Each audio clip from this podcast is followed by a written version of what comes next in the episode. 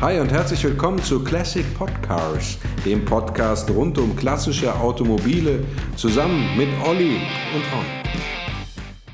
Hallo und herzlich willkommen zu einer neuen Ausgabe von Classic Podcars. Wieder mit dabei der Frederik. Hallo Frederik. Hallo Ron. Und natürlich der Olli. Hi Olli. Hallo Ron. Ja, Frederik, über welches Auto sprechen wir heute? Über den NSU Ro 80. Ja, Wahnsinn. Äh, was ist das Besondere daran, Olli? Kannst du das sagen? Ja, ich meine, ich, merkst, ich freue mich ja schon, ja, wie ein Schnitzel. ja, hatte ich ja äh, schon die ganze Zeit mal endlich einen Wankelmotor, ein Wankelmotorauto mal besprechen genau, möchte. Richtig, ja. ja. Ähm, bevor wir zu dem Motor äh, kommen, gibt es aber natürlich einige andere sehr interessante Sachen über den Ro 80 zu berichten, ne? äh, wo ich erstmal darauf eingehen wollte, wenn ihr nichts dagegen habt. Du, machet. Machet, machet Jung, machet. Den Motor schön aufheben willst bis zum Schluss dann. Ja, nee, bis zum Schluss jetzt. nicht, aber also gebaut wurde er ja zehn Jahre lang, ne? Und für diese zehn Jahre hat er gar nicht so eine höhere Stückzahl erreicht. Ich glaube nur, wie viel? 36, 37.000 oder so. 37.000, 36.500, sowas in der Richtung, ne? Was ja wirklich wenig ist. Ähm, interessant äh, bei dem Auto finde ich ja, NSU war ja bei, mit den ganzen ähm, äh, Rennmöhren eigentlich zugange ne? und hatte ja eigentlich eine, eine Limousine der gehobenen Mittelklasse überhaupt nicht im Programm und das war dann dieser NSU Ro 80. Das heißt, das Auto hatte überhaupt gar keinen Vorgänger und äh, das Witzige ist, weil es ja dann die Fusion sozusagen mit Audi gab, ähm, äh, äh hat es ja dann auch einfach keinen Nachfolger. Äh, das heißt, es gibt äh, bei, bei, dieser, bei diesem Auto nur den Ro 80 und äh, es gibt kein anderes, äh, wie auch immer, geartetes Auto, das äh, sich davon irgendwie ableitet oder das es vorher gab. Das finde ich irgendwie interessant, weil mir das bei unseren, all unseren ähm, äh, Podcasts eigentlich noch nie untergekommen ist. Ich bin mir sicher, dass sie von NSU oder von wem auch immer dann nachher NSU, Auto, Union, Audi, die hatten auch die Faxen dick von der Karre, oder? das naja, so weit ja, würde ich nicht gehen. Ich meine, es war, es war dann ja Audi, die hatten dann andere Ideen. Genau, die hatten andere Ideen. Also ähm, ähm, was, was ja beim, äh, beim NSU so ist, bei dem Ro 80, der er war ja stilprägend. Das ist ja eigentlich eher dein Beritt, ähm, äh, genau. Design und Stil, äh, Frederik. Vielleicht kannst du dazu mal was sagen, weil das ist ja wirklich ganz interessant. Ne? Naja, es ist ja ein unheimlich modern wirkender Entwurf. Ne? Der sieht ja fast noch aus, als würde er noch gebaut in gewisser Hinsicht. Also Keilform, ganz glatt, ganz viel Fensterflächen und er war auch sehr äh, aerodynamisch. Ein C-Wert von 0,35. Das war echt gut für die Zeit. Äh, der hohe Kofferraum, das kam dann alles erst in den 90er Jahren wieder. Also diese ganzen Stilelemente. Und man sieht die auch bei den späteren Audis dann eigentlich auch fast eins zu eins. Der Designer war Klaus Lute, der später, Ron, das wird dich ja so freuen, den BMW den E30. E30 Jawohl. Und den E32, den 8er, der hat auch tolle Sachen gemacht. Und den er hat richtig, NSU Prinz. Ach, der Prinz ist auch aus seiner Feder. Das wusste ich zum Beispiel nicht. Die also zweite also Generation, die so aussah wie der Chevrolet Corvair, Corvair so ein bisschen amerikanisiert. Ja, okay. Mhm. Mhm. Ähm, äh, es gab ja auch einen NSU Wankel-Spider, ne? Übrigens mhm. mal, muss man ja einfach nochmal dazu sagen. Ähm, den hat der auch designt, der Lute, ne? Das war der, genau. den du meinst, ja. Aber was ich natürlich vom Lute kenne, äh, der hat ja genau all die BMWs designt, die mich ähm, äh, so ein bisschen heiß machen. Also den, mhm. den E32, also den 7er mit dem großen Kofferraum, ne, hat er designt, den, den 34, also den 5er dazu auch, den E34, hat den E31 designt, diesen brettgeilen Achter, ja, nachdem sich ja jeder BMW-Fan die Finger äh, äh, leckt. Den E30 haben wir ja schon gesagt, ja gut. Und den E28 auch, der macht mich jetzt irgendwie, also das ist auch ein schöner BMW, aber der macht mich jetzt nicht so. Ja, ganz ähm, 36 auch. Wir sind jetzt hier ne? im BMW-Podcast, ja, wir sind ja immer noch im. Jetzt beruhig dich mal. Den E36 hat er genau. auch designt. Ja, E36 auch, aber bei Audi war dann ja auch, aus, aus NSU Audi wurde, ja. also den Audi 50, den späteren Polo 1 gemacht, den zweite Generation vom Audi 100, die zweite Generation vom Audi 80. Das war dieser ganz kantige Audi 80. Ja. Aber man muss sagen, äh, der NSU Ro 80 ist ja sozusagen das Auto, was man äh, vor allem mit dem Lute in Verbindung bringt, weil er davon, du hast es ja eben schon gesagt, eben diese Keilform äh, äh, in, in, in, in die Automobilgeschichte eingeführt hat. Und äh, nicht nur deswegen, aber auch deswegen findet sich ja äh, dieser Ro 80 in sämtlichen äh, Museen, die sich mit, äh, äh, mit Gegenwartskunst, mit Gegenwartsdesign, mit Produktdesign etc. beschäftigen, weil er damit ja eine ne ganz neue Form einfach ähm, äh, eingeführt hat in das Automobildesign insgesamt, mhm. ne, was ja sozusagen man, bis heute noch. Man muss ja auch sagen, bei, bei BMW war er der Nachfolger von Paul Brack und dann war er so lange da, dass sein Nachfolger Chris Bangle dann war. Also man kann sich das eigentlich kaum vorstellen, ne, dass er so lange. Das ist schon Wahnsinn, ja. Wahnsinnig lange. Ne? Der hätte wahrscheinlich noch länger gemacht, wenn er nicht seinen Sohn getötet hätte und dann äh, aufhören musste. Das ist ganz ein, eine traurige Geschichte. Der Lute hat seinen Sohn getötet? Ja, der Sohn war drogensüchtig und hat ihn erstochen in einem Streit. Also der Sohn den Lute oder der Lute nee, den Sohn? der Lute den Sohn. Und dann musste er aufhören bei BMW. Natürlich, weil dann der Prozess kam und er wurde auch verurteilt. Ach Quatsch, mhm. echt? Ja. Was für eine krasse Geschichte, was du krasse schon wieder Geschichte. alles weißt. Ne? Na, ja. Und dann kam, dann kam Was soll das heißen? ja, genau. genau. Nicht zu verwechseln mit der Band Die Bengals, mit denen hat er nichts zu tun. Ne? Ja, also großer Wurf hier, der Wo80. Mega. Ein elegantes mega Auto, ganz tolles, tolles Design. Ja, muss man sagen. Also wenn man sich den heute anguckt, mir gefällt er von vorne ehrlich gesagt besser als von hinten, aber er sieht immer noch modern aus. Ne? Also äh, kann man schon sagen. Und es gibt ja dann einfach sehr viele Fahrzeuge, insbesondere bei Audi, die sich äh, äh, dann äh, von dem haben inspirieren lassen, aber auch bei Peugeot. Ne? Also diese Front und so, das findest mhm. du ja mhm. dann auch äh, später in den Peugeot-Modellen sozusagen wieder. Ne? Und diese, diese Form. Naja. Ähm, davon mal abgesehen, dass es einfach ein geiles Design war, war ja der Ro 80, also nicht nur Technologieträger im, im Sinne des Antriebs, sondern der war ja auch ähm, ein, ein, ein Auto, das äh, für einen hohen passiven Sicherheitsstandard äh, gestanden hat damals. Ne? Und ähm, äh, entsprechend äh, dann da auch äh, ähm, prägend war für die Automobilgeschichte. Ähm, die haben dann über so Dinge nachgedacht, wie dass sie das Lenkgetriebe weiter nach hinten und etwas höher versetzen, dass es im Falle eines äh, Frontalzusammenpralls dann sozusagen äh, äh, nicht äh, in die Fahrgastzelle äh, drückt.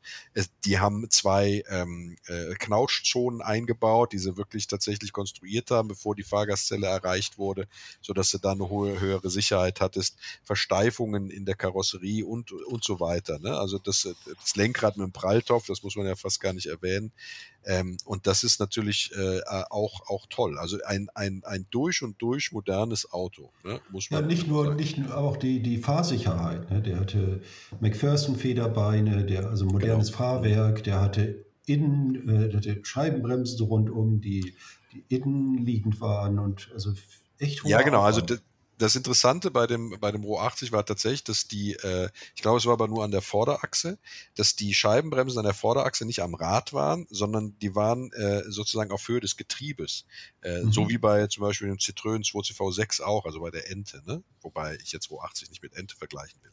Aber das wirkt natürlich dafür, dass du weniger Gewicht an den Reifen hast, ja, an den Rädern hast und dadurch natürlich auch ein geringeres Rotationsgewicht an den Rädern hast. Das heißt, du hast mehr Gewicht sozusagen in der Mitte des Autos und dadurch eine stabilere und, und ruhigere Laufkultur, insbesondere bei Kurvenfahrten etc. Ne? Genau, dann hat so, wenn man dann noch die Fuchsfelgen, die Leichtmetallfelgen dann ja. bestellt hat, dann hatte man wirklich geringe, ungefederte Massen. Ja, so ist es.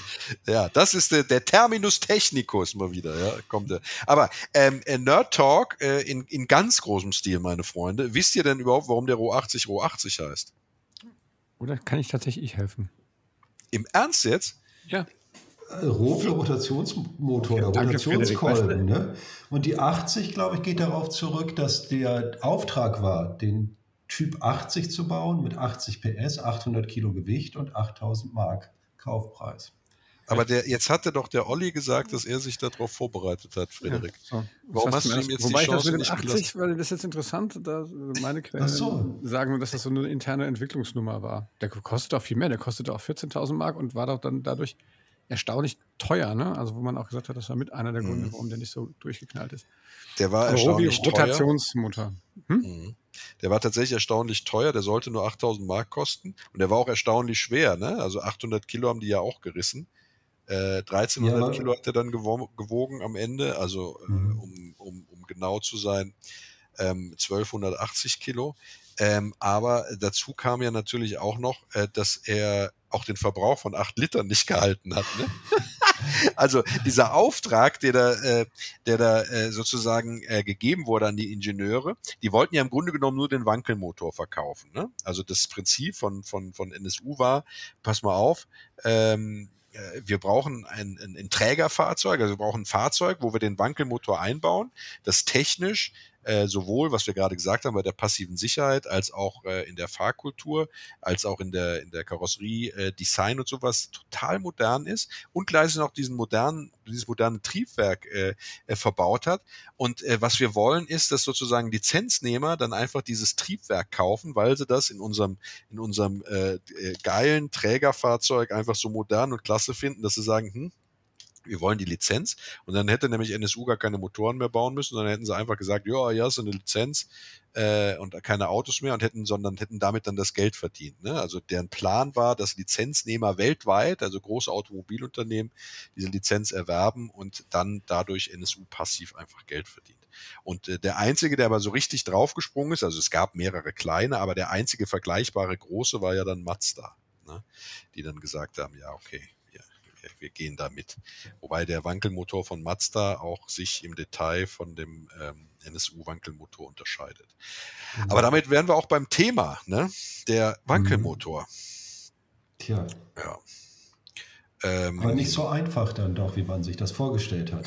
Die- Aber grundsätzlich mal ganz von ab, die grundsätzliche Idee ist ja schon großartig eigentlich, ne? Die Idee ist richtig geil, ja. Die ist wirklich gut. Also der, das Prinzip des Wankelmotors ist ja, dass du ähm, ein Gehäuse hast und in deren Mitte, also einen Brennraum, und in deren Mitte ist ein sogenannter Läufer, der ähm, äh, äh, quasi ein Dreieck ist mit, mit, mit bogigen, ähm, wie nennt man das?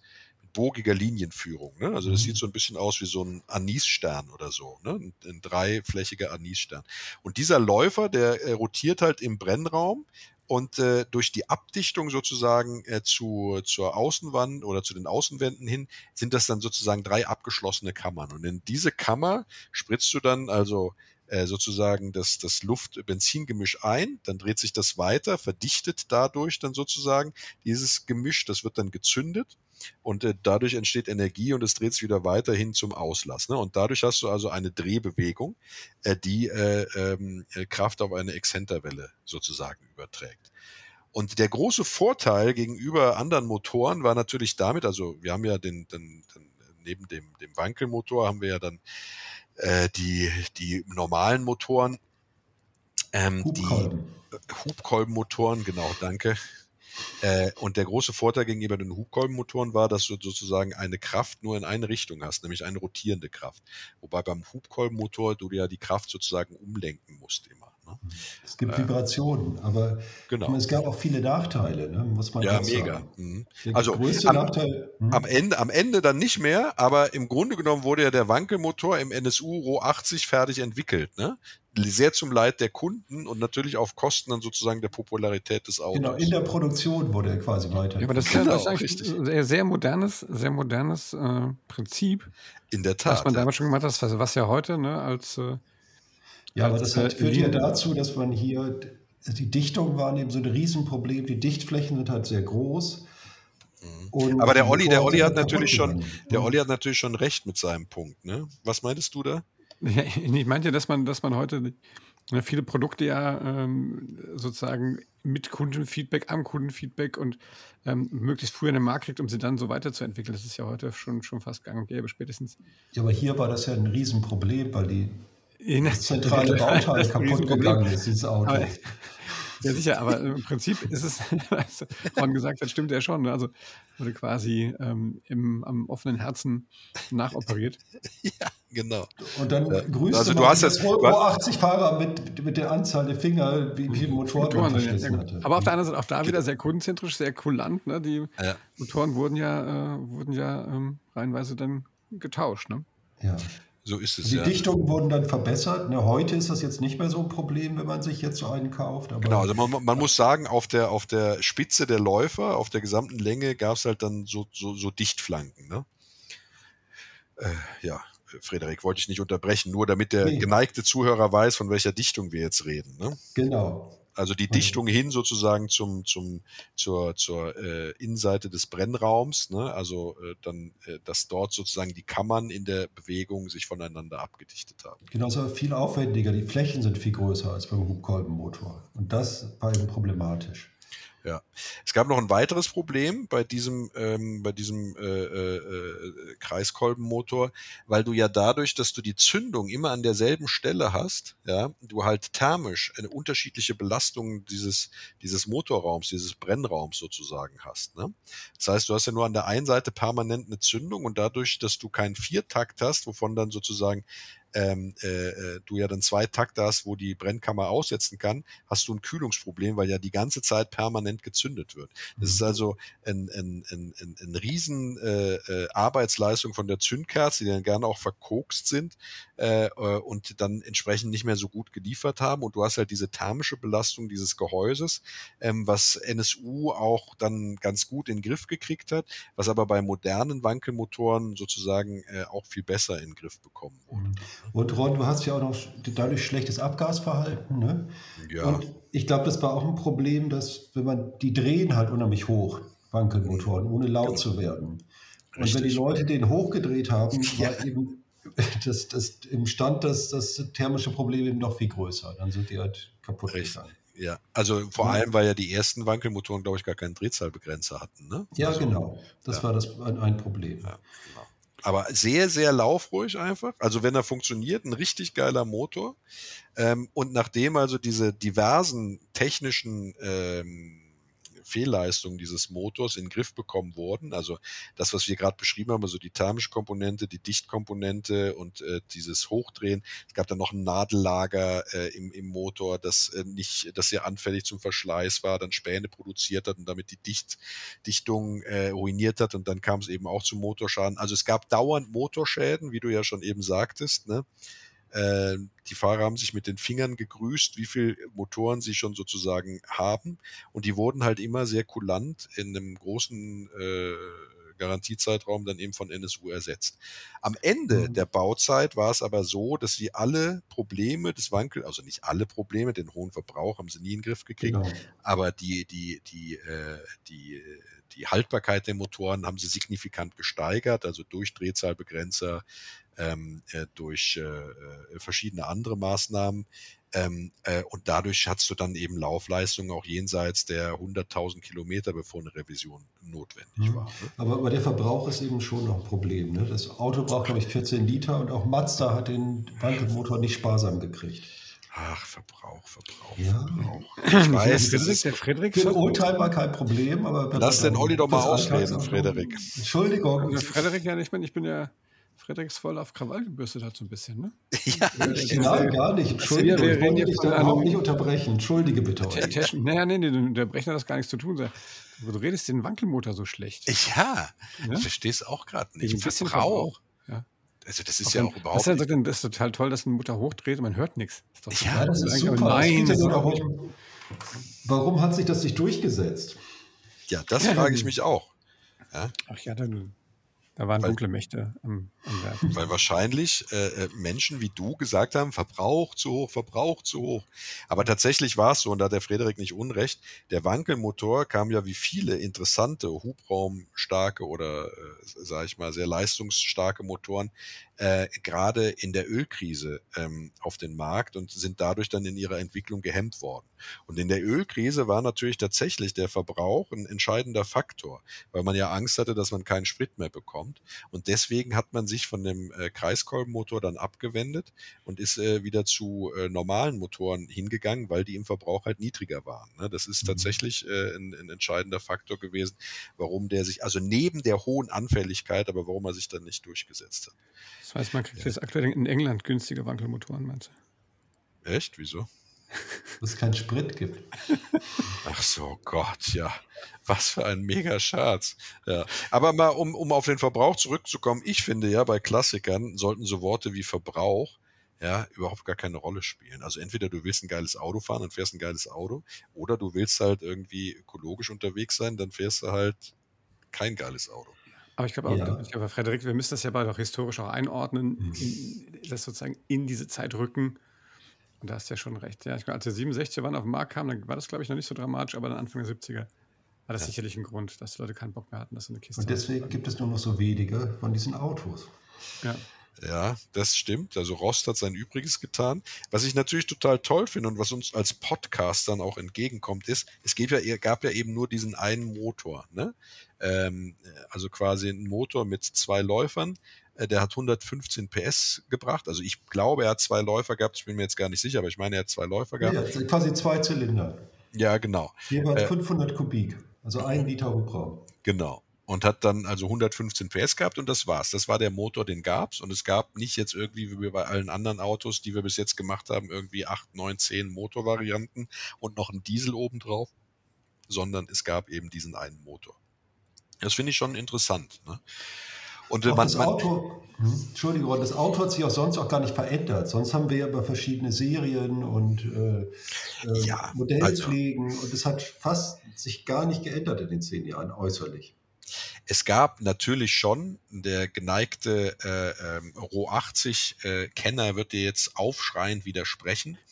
Es gab natürlich eine ganze Reihe von Änderungen. Also die, äh, die sind Kleinigkeiten. Die Grundform ist tatsächlich geblieben, du hast recht. Aber es gab zum Beispiel so Änderungen äh, wie veränderte äh, äh, Lufteinlässe. Es gab äh, die Tatsache, dass am Anfang der Motorraum bei den ersten Serien schwarz lackiert war und dann später in Wagenfarbe lackiert wurde. Ähm, das waren so, so Änderungen, die, die beim, beim Ro 80 dann tatsächlich äh, aufgetaucht sind. Ne? Also du hast äh, schon immer einige Änderungen und nach denen sollte man sich auch ein bisschen äh, sich äh, darin auskennen, damit man weiß, was für ein Ro 80 man vor sich hat. Ne? Ähm, das ist, ist schon, schon äh, ganz interessant zu wissen, ähm, auch wenn man dann auf Klassikersuche ist, um zu gucken, ob das alles zusammenpasst. Ne? Mhm. Weil Fakt ist auch, ähm, dieses Auto, äh, äh, egal welches Baujahr du hast, du kannst die Teile untereinander sehr gut miteinander tauschen. Ne? Das heißt also, wenn du einen Ersatzteilträger brauchst, ist es im Grunde genommen fast egal, welches Baujahr du kaufst. Die Teile passen auf jeden Fall an deinem Roh 80, bis auf wenige Ausnahmen. Aber sie unterscheiden sich halt. Ne? Also so, es gab zum Beispiel Lüfterflügel äh, aus Kunststoff und es gab Lüfterflügel aus Aluminium. Ähm, es gab, was den Motor angeht, einen Motor mit einer Zündkerze je Scheibe. Ja, es gab aber auch einen mit zwei Zündkerzen je Scheibe. Ja. Es gab andere Scheinwerfer, also was die Streuscheibe angeht beispielsweise. Ähm, ja, und so gibt's halt äh, eben dann die Autos, äh, die einen Drehzahlbegrenzer drin haben, die keinen Drehzahlbegrenzer drin haben. Es gibt Autos, die einen Wandler drin haben und welche, die keinen Wandler drin haben. Äh, ähm, und es gibt dann eben, und das ist das Problem, wenn du jetzt ein Original hast, äh, gab es eben die frühen Motoren, die eben die ganzen Kinderkrankheiten noch hatten und du hast dann die späten Motoren, die dann äh, eben schon die neuen äh, Dichtungen hatten ja, und, und, und, und anderes, ja, äh, die dann also technisch sozusagen ausgereift waren. Und deswegen, und da kommen wir jetzt ja langsam so schleichend zur Kaufberatung, ist es da eben auch wichtig, dass man sich da ein bisschen auskennt. Ja, aber viele Motoren sind ja auch nachgerüstet worden dann. Genau, also das ist ja dann das, äh, das ist ja das A und O sozusagen beim Ro 80. Aufgrund der hohen Fluktuation der Motoren aus den gegebenen Anlass, die wir gerade gesagt haben, also Motorschäden waren ja nicht selten und aufgrund der Tatsache, dass die dann auf Kulanz getauscht wurden, die Motoren, hast du beispielsweise einen frühen Ro 80 mit einem späteren Motor. Das ist aber dann durchaus sozusagen ein, ein originales NSU-Auto.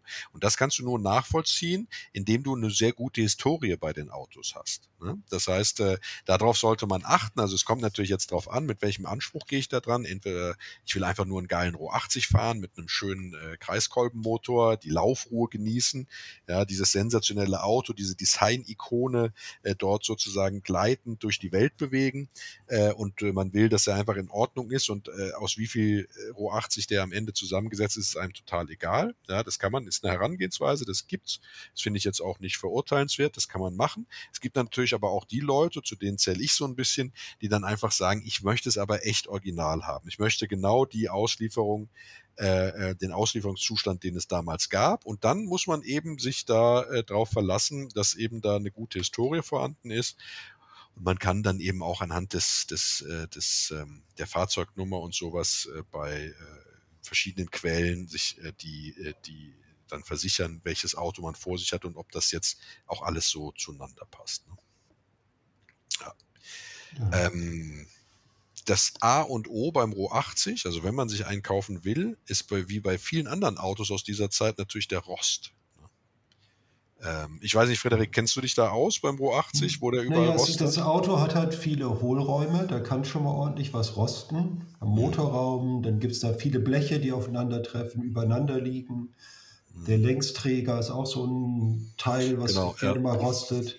Besonders aufpassen muss man bei den äh, Baujahren 74 bis 77. Ja, weil da die, die Blechkrise war, ne? Ja. ja, mit Kupfer drin und das, mhm. da muss man echt aufpassen. Aber das ist, glaube ich, das Allerwichtigste, weil diese Technik der Motoren, das hat man jetzt in den Griff gekriegt. Das ist heute kein Problem. Aber mit so einem äh, Auto voller Rost, das ist dann kein Spaß. Also das muss stimmen.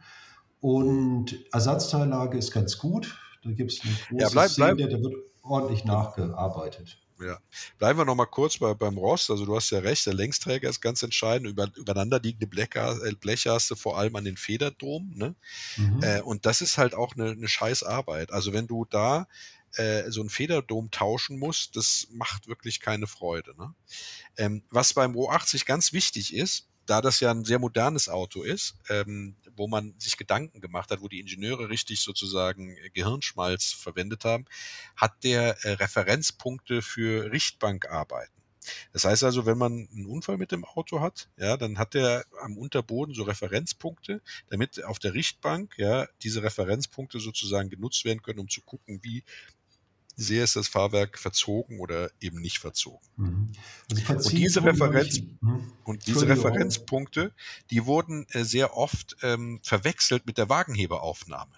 Und dann hat man da die Wagenheberaufnahme angesetzt und dann wurden leider die Bodenbleche eingedrückt, weil es waren eben nicht die Wagenheberaufnahmen. Da kann man ein bisschen drauf gucken, weil das ist einfach ärgerlich. Ne? Sonst ist er von der äh, Solidität der, der äh, Karosserie gut. Ne? Der ist ja äh, Verbindungssteif ziemlich. Das war eine solide Konstruktion. Ja. Eigentlich. Man hat ja, genau, man hat also ja bei diesen Autos, wenn man früher ein Auto gekauft hat, so in den 80er, 90er Jahren, äh, von dem man wusste, das sind Rostlauben, das waren ja fast alle Autos, die man gebraucht gekauft hat, weil die Rostvorsage ja noch nicht so gut war, dann ist man immer hingegangen und hat sich einen hohen Bordstein gesucht und da hat man das Auto dann mit dem Vorderrad draufgefahren und dann hat man geguckt, ob alle ähm, Türen und Hauben sauber aufgingen und sich sauber schließen lassen, ohne dass sie hängen blieben. Und dann konnte man sicher sein, dass die Karosserie noch steif ist und nicht in den Hohlräumen so viel Rost drin ist, dass die Karosserie schon weich ist. Ja, aber der U80 hat dabei gut abgeschnitten, oder? Immer, egal wie faul er war. Mhm. mhm.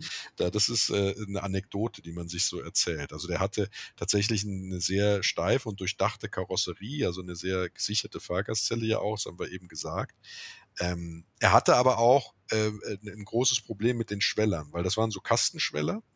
Äh, und äh, die waren, äh, sind, sind oft faul. Ne? Und wenn du die tauschen musst, ist halt eine Menge Arbeit, aber es geht ganz gut. Das kannst du aber auch gut kontrollieren, äh, weil in die kannst du reinleuchten zum Teil. Also wenn du die, die Tür aufmachst, ähm, äh, äh, in, in, eine Entlüftungsöffnung also meine ich äh, jetzt im Hinterkopf zu haben, ähm, im, im Bereich der hinteren Türen hast du die. Also gibt es eine Öffnung und in die kannst du reinleuchten. Also musst du so ein bisschen dich verdrehen und so und dann kannst du aber ganz gut da reinleuchten und dann siehst du, ob der Schweller innen drin äh, sozusagen ein Hort der braunen Pest ist oder ob er noch ganz gut aussieht. Ja, und äh, äh, so kann man dann eben diese, diese Sachen überprüfen. Was ein echtes Problem ist beim Ro 80 auch zu bekommen, sind die Türen. Und die Türen sind bei, bei den Originalen tatsächlich die Stelle gewesen, wo sie immer am ehesten gefault haben. Mhm. Das hat einen ganz einfachen Grund. Da waren nämlich Dämmmatten drin, die äh, auch mit überlackiert waren. Also wenn man jetzt so eine Tür sozusagen die, die Pappe abmacht, dann sieht man diese Dämmmappen und äh, man, wenn die überlackiert sind, muss man nicht glauben, da war ein Fusch am Werk, sondern es war ab Werk so. Das Problem dieser Dämmmatten waren aber, dass sie Feuchtigkeit angezogen haben. Und dadurch sind die Türen immer gefault. Ne? Mhm. Und äh, äh, auch weil die, klar, die haben auch Ablässe gehabt und die sind ja meistens verstopft. Das ist ein Problem bei vielen Fahrzeugen. Und diese Türen zu kriegen, gute Türen zu kriegen, das ist wie Goldstaub. Also die kriegt man nicht. Das heißt, man muss, wenn man so ein Auto restauriert und es hat rostige Türen, sich darauf einstellen, dass man die Türen immer rekonstruieren muss. Ne? Ansonsten gibt's nur kleine Stellen. Also der hat äh, wie viele Autos Probleme mit der Dichtigkeit äh, der, der, der Glasflächen, also die Dichtungen, das sieht man aber, die kommen dann hoch, ne? also da hat man dann so Pickel drunter und so. Ähm, das heißt, äh, äh, ja, äh, das, das, das sind so die, die, die neuralgischen Punkte beim Ro 80.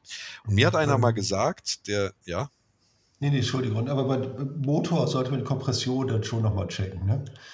Ach so, ja klar, also mhm. ja, in der Tat ist das so. Also die Kompression, aber dafür brauchst du natürlich tatsächlich einen, einen, einen, einen, äh, Kompressionsprüfer für Wankelmotoren. Ne? Da kannst du auch nicht mit einem normalen Kompressionsprüfer dran gehen, oder? Ja. Also glaube ich. Weiß ich Wüsste nicht. Weiß ich ja, auch nicht. Ja, aber, aber es ich wäre schon ganz gut, wenn man das überprüft, glaube ich. Ja, absolut. Also da gebe ich Mhm. dir absolut recht, weil dann siehst du, ob du tatsächlich als erstes eine Revision des Motors machen musst mit den Dichtleisten.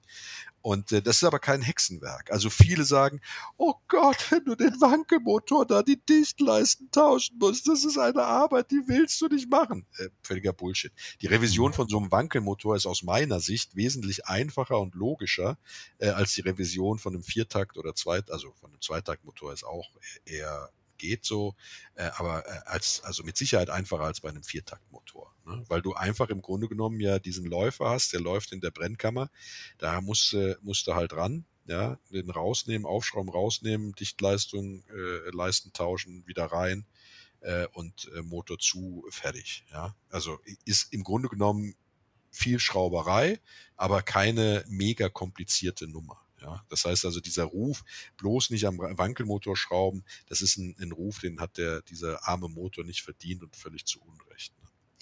Und äh, äh, ja, also das ist, mir hat mal einer, um den Bogen wieder zu kriegen, also ein Ro 80 Spezialist und äh, Liebhaber gesagt, beim Ro 80 sollte man darauf achten, dass die Karosserie in Ordnung ist, also dass man äh, wenig Schweißarbeiten zu leisten hat, beziehungsweise man gucken soll, ob unsachgemäße Schweißarbeiten durchgeführt wurden, was oftmals der Fall ist in der Zeit der Billigreparaturen dieser Autos.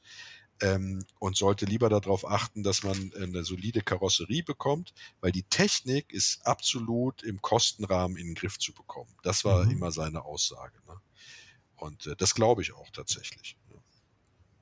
Ja, so. Und äh, so hat man dann, wenn man also dann einen, Motor hat mit den neuen, modernen Dichtleisen, die man auch im Zubehör mittlerweile kriegt und so, kannst du also so ein Auto bis zur nächsten Revisionierung, wenn du eine, äh, achtsam fährst, äh, nicht hochdrehst, immer die Öl kontrollierst und so weiter, kannst du denn äh, bis zum nächsten Revisionsintervall rund 100.000, 120.000 Kilometer problemlos fahren. Öl braucht er auch immer ein bisschen. Ja, das ist, ist natürlich konstruktionsbedingt äh, einfach so. Das ist, ist so. Ja, dadurch, dass du äh, eben diese thermischen Ausdehnungen hast, ähm, äh, kommt es dazu, dass, dass äh, äh, ja, du Undichtigkeiten hast, ne? Und äh, die du also, wie gesagt, nicht komplett in den Griff kriegst und dadurch hast du halt auch immer einen hohen Ölverbrauch. Ja. Ne? Ja. Was gibt's denn? Hm? Ja, es gibt gar nicht so viele Autos auf dem Markt. Also man Genau, so richtig. guckt, es, es ist wirklich, sind so 10, 12. Darf ich, darf ich dich mal fragen, Olli? Ähm, was, was für Gefühle hast du denn gegenüber dem Ro 80? Du bist ja Hm. unser, unser Klappscheinwerfer-Fetischist. Davon ist der Ro 80 ja weit entfernt. Ja? Ist auch kein Viertakt-Hochleistungsmotor. Mich würde jetzt mal interessieren, ob du dich für dieses Auto erwärmen könntest oder ob das für dich so ein No-Go-Ding ist. Nee, ne, habe ich direkt am Anfang schon gesagt. Ich, äh, ich bin, ich finde das Prinzip des Wankelmotors klasse. Ich finde auch, wenn man geliebäugelt, mir mal so ein Mazda zu holen, aber dann final doch Pipi in die Augen gekriegt. Ähm, nee, ich finde den, ich finde den super. Also ich glaube auch, der ist äh, ähm, stilistisch natürlich echt klasse. Also wenn man mal so im Netz gibt es ja so ein paar Erlebnisberichte oder sowas. Also für die Leute früher, die so vom Käfer kamen, so ungefähr, ähm, war das wie ein UFO. Ne? Mhm. Also, ne, das, das kann man sich jetzt heute so gar nicht mehr so vorstellen. Aber Frederik hat es ja eben auch gesagt, der ist ja fast noch vom Design her aktuell. Ich finde den total klasse. Ne? Ist ja, ist ja auch, ich finde ja auch solche Geschichten auch schön, ne? dass man da tatsächlich so begeistert von der Technik ist und die unbedingt durchsetzen will und sich dann da wirklich äh, einen Schmach nach der anderen einfängt, aber weitermacht und, und, und äh, mit, mit, mit, mit wirklich allem, was man hat, für so ein, für so ein Projekt zu kämpfen. Also ich finde das eine schöne, schöne, schöne Outsider-Geschichte. Ne? Und ich glaube, es gibt, ich habe geguckt, irgendwie, ich glaube, noch so zwischen Schätzung zwischen 600 und 3000 Autos oder sowas, die es davon noch gibt. Ne? Also Genau, also die wirklich angemeldet kaum noch sind. welche. Ne? Ne? Mhm. Die angemeldet sind. Oder Ja, was? ja, ja, ja, gut, Ja. klar. Ja. Ja, ähm, Ja, ja, ja also deswegen, ich also habe ich finde den super. Ne? Also würde ihn gerne mal fahren. Ja, also ich, ich hatte das Glück mal in einem mitzufahren und das ist wirklich Wahnsinn, weil du, ähm, also dieses Geräusch ist ja ein ganz anderes als bei dem, bei einem normalen Motor. Ja, es ist mehr so ein, ja, fast ein Säuseln, möchte ich jetzt meinen. Und der ist halt mega laufruhig, ne? Also das ist so, so ein, also ein, ein Gleiten im besten Sinne. Deswegen finde ich den Vergleich mit dem UFO auch ganz geil, weil UFOs ja auch mehr so, weißt du, so langhovern. Und ähm, das ist schon, also Roh 80 ist, finde ich schon geil. Bist du mal eingefahren, Frederik? Nee, leider nicht. Hm. Ja, müssen wir mal gucken. Wir müssen immer Ja, dann müssen wir einen, uns mal organisieren. Es gibt aber nicht so viele zu kaufen. Also wer einen hat, scheint ihn zu behalten. ja, das ist auch so. hm. Und äh, es ist auch so, dass die, die Liebhaber-Szene des Roh 80 klein, aber fein ist und im Grunde genommen keine großen Zuwächse hat. Also auch, weil es begrenzte Autos gibt, sondern es ist einfach so, dass wenn einer geht, ja, kommt ein neuer. Und es ist nicht so, dass einer geht und drei neue kommen oder so. Also diese Szene wächst wohl nicht, sondern die bleibt konstant und diese Autos werden eben auch äh, fast wie, wie in, in Geheimzirkeln in, in äh, äh, geeignete Hände weitergegeben. ne? Also, Die Preise sind aber jetzt nicht so exorbitant. Also zumindest. nee, das ist wenn man tatsächlich so. guckt, Man kriegt so ab 2000 was äh, so, äh, Schlachten oder Grundaufbauen, aber dann schon bei 10.000 gibt es schon ordentliche Fahrzeuge eigentlich. Ja, das hat mich auch erstaunt. Ich dachte, dass die schon teurer wären, die guten, ja, also die guten Ja. und die sehr guten. Die sehr guten liegen dann so über 20, habe ich gesehen, Mhm. ja. Da muss er schon richtig gut sein. Genau, aber das, Ja. äh, da ist es ja dann auch im Auge des Betrachters, was ist gut und was ist sehr gut. Es ist halt, glaube ich, viel gewürfelt. Aber ich glaube, dass wenn du so 15.000 in die Hand nimmst, dann kriegst du ein Auto, an dem du sehr lange sehr viel Freude haben wirst, ohne dass du direkt jedes Wochenende darunter liegen musst. Ne? Ja, da sind die offenbar überhaupt nicht groß gestiegen im Preis. Ja, weil sie auch so ein Nischendasein führen einfach, ne? Ähm, ist ja, ist ja so, dass, dass solche, solche Fahrzeuge, also ich, ich, ich habe mal so das Gefühl, das ist so ein bisschen was für den Connoisseur, ne, für den Feinschmecker, weil es einfach technisch was anderes ist und das ist halt äh, nicht so, also du hast da kein Tuning, du hast keine Rennerfolge mit dem Ro 80, glaube ich zumindest. Ähm, äh, du hast äh, da jetzt nicht irgendwie äh, verschiedenste äh, Bauformen. Ja, es gab ein paar, die wurden zum Cabrio umgerüstet. Ähm, übrigens auch, ohne dass die Karosserie weiter versteift wurde, weil die einfach aus ihrer Grundkonstruktion steif genug war. Ähm, aber das ist ja schon so eine, so eine, so eine kleine Szene von sehr technisch äh, kenntnisreichen Autofahrern, die sich eben, äh, ja, also auch zum Wankelmotor fast religiös bekennen. Ne? So ist zumindest Mhm. mein, mein Gefühl. Ne? Und das Auto trotzdem, ich meine, es ist ja ein tolles Design, aber es ist auch ein bisschen praktisches Design. Ja, Also es ist, es auch nicht so, nicht so was dann doch zum Träumen. es ist nichts Nee, Emotionalisierendes. ist sehr ne? sachlich. Mhm. Sehr sachlich, das stimmt, ja. Also sehr technisch, sehr durchdacht, da sind wir ja drauf eingegangen, mit vielen schönen Details, mit einem, einem wunderbaren Motorenkonzept, ähm, aber eben äh, sozusagen eine Eintagsfliege, ne? Und äh, ja. Ich meine, es lohnt sich vielleicht auch nochmal, das haben wir jetzt ja nur am Rand gemacht und wir haben ja auch schon mal einen Podcast zu dem, zum NSU Prinz gemacht, wo wir ein bisschen auch die Geschichte von NSU ja auch mal schon mal beleuchtet was, haben. was, Also was machst du da? Schüttelst du eine Müllermilch oder was? ich? Ich schüttel gar nichts. Ich weiß nicht, Frederik schüttelt Ich habe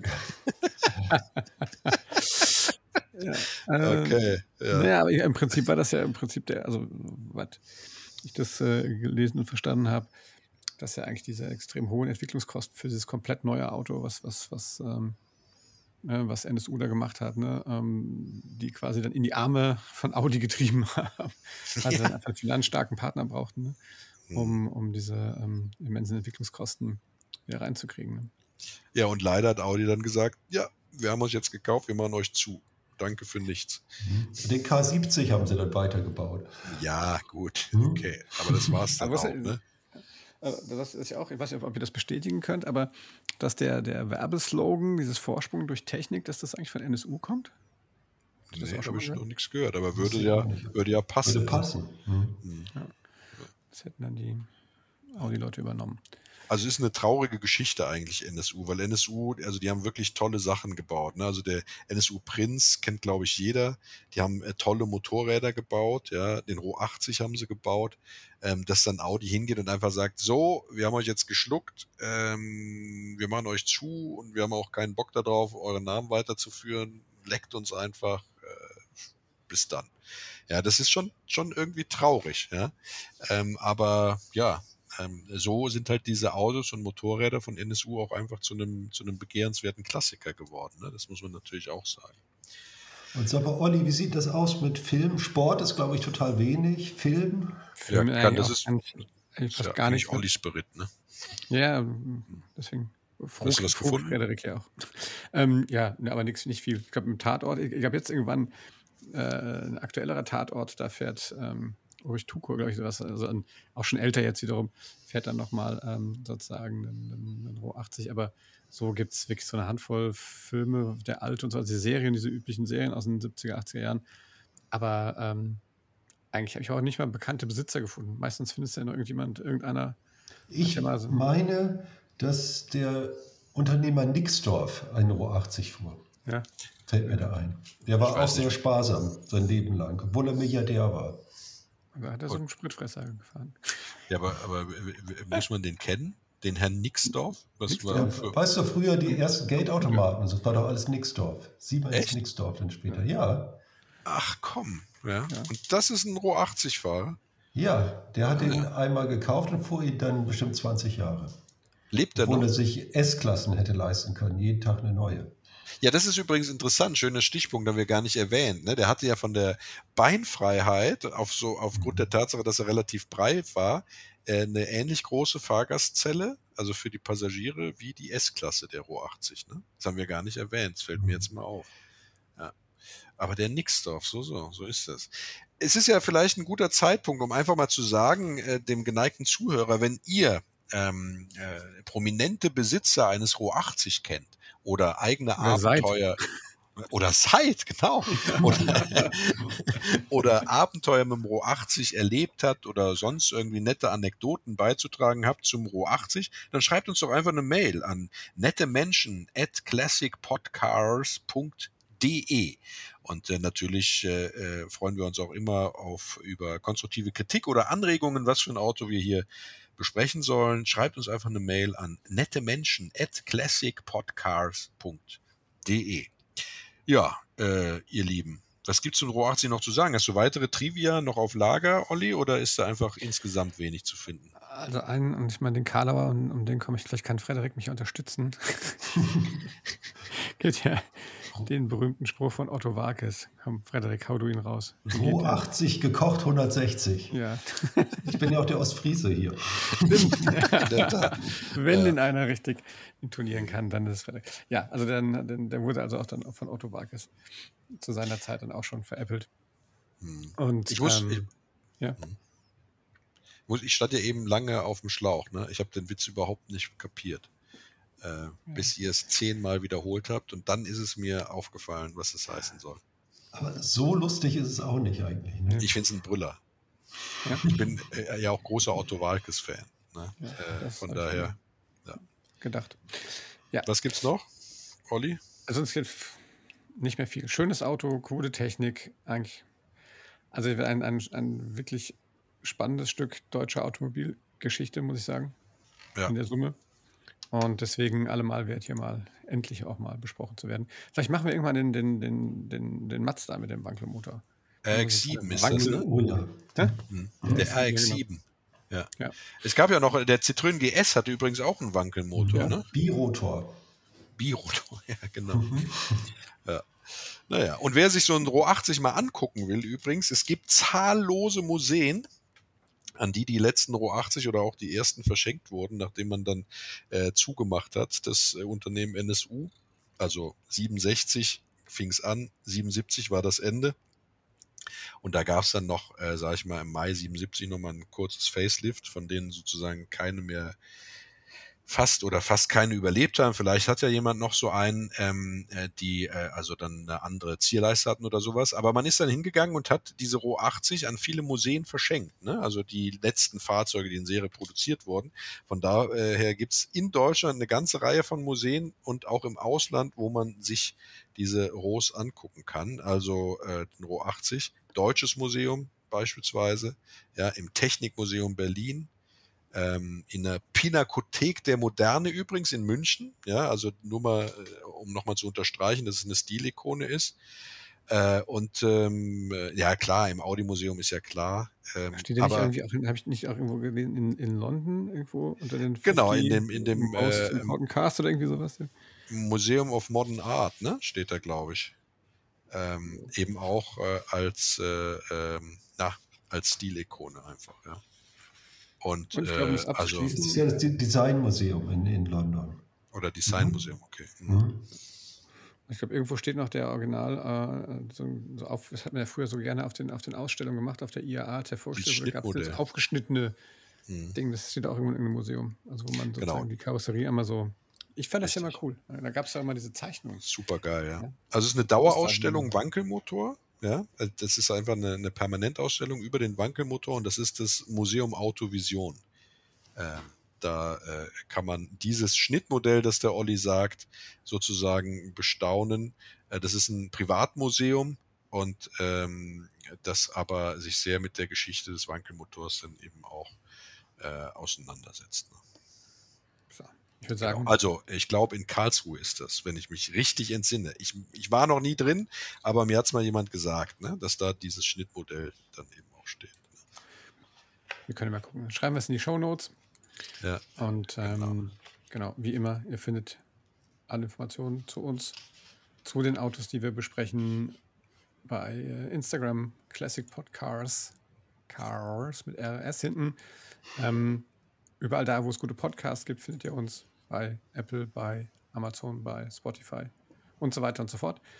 Und wie gesagt, der Ron hat es eben schon mal gesagt, wenn ihr uns Feedback geben wollt, freuen wir uns sehr. Ähm, schreibt uns eine E-Mail an nettemenschen at classicpodcasts.de. Gebt uns einfach fünf Sterne bei Apple Podcasts oder ähm, Daumen hoch, wo immer ihr uns findet. Und ja, in diesem Sinne, bleibt gesund und fahrt vorsichtig. Genau, besonders wenn er einen NSU Roh 80 hat, denn es gibt nicht mehr viele. Ihn wie ein rohes Ei. oh. Ja, der muss ja schnell ja, Wahnsinn, Wahnsinn. Ich ein, genau, ein Karlauer zum Schluss. Damit sind wir am Ende. Ähm, ja, äh, bleibt nicht mehr viel zu sagen, außer Tschüss, ciao und auf Wiedersehen. Hören, auf Wiederhören. Tschüss. Ciao.